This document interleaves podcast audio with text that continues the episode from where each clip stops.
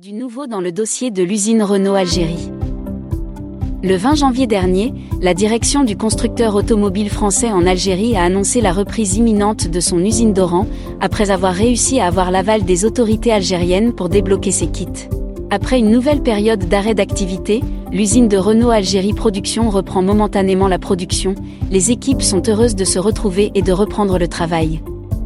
Suivez-nous les prochains jours et découvrez leur quotidien, avait indiqué Renault Algérie. Cela n'a pas été suivi d'effet puisque la reprise n'a pas eu lieu et les kits se trouvent toujours au niveau du port.